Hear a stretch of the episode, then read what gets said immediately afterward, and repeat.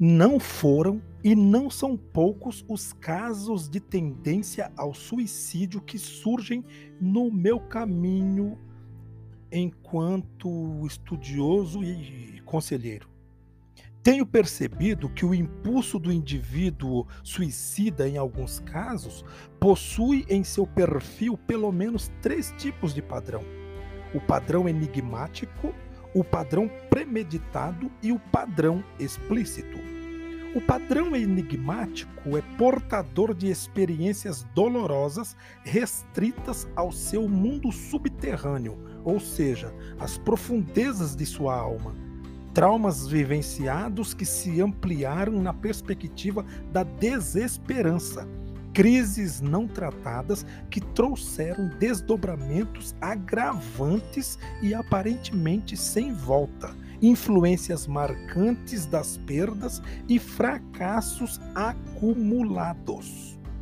No padrão enigmático, o indivíduo se tranca dentro dele e a sua vida se torna um enigma a ser desvendado porque não diz a ninguém que vai se suicidar e se suicida mesmo.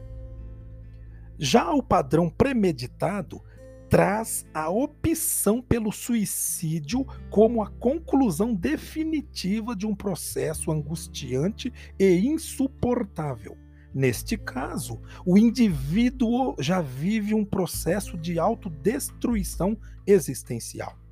Todo processo de autodestruição incorre em alguns aspectos, tais como perda da autoestima e perda da oportunidade. Como só há lugar para perdas em sua vida, a sentença determinada como recompensa de sua inutilidade é o suicídio. É mais que uma tentativa de escapar, é uma forma de se esquecer da vida. O indivíduo que planeja o suicídio deixa transparecer alguns vestígios de suas intenções premeditadas e não propositais no sentido de serem descobertas.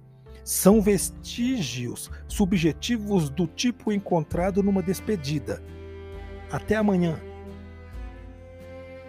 diz alguém. Ele responde: Talvez sim, quem sabe. Não sei se amanhã estarei vivo. Padrão explícito não esconde o que pretende fazer.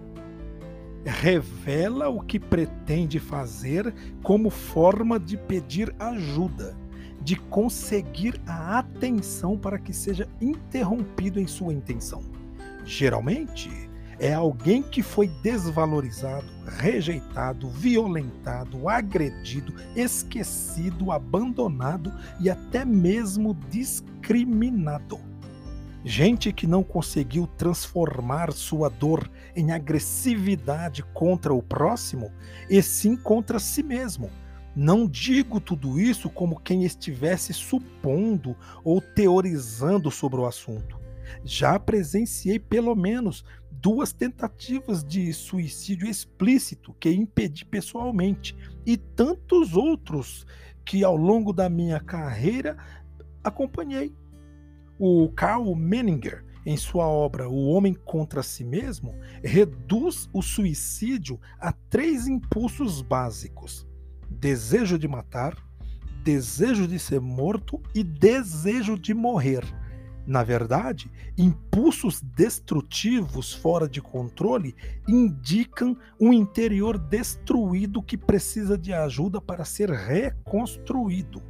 A desintegração conjugal, familiar, social, política e econômica contribui para lançar o indivíduo contra ele mesmo.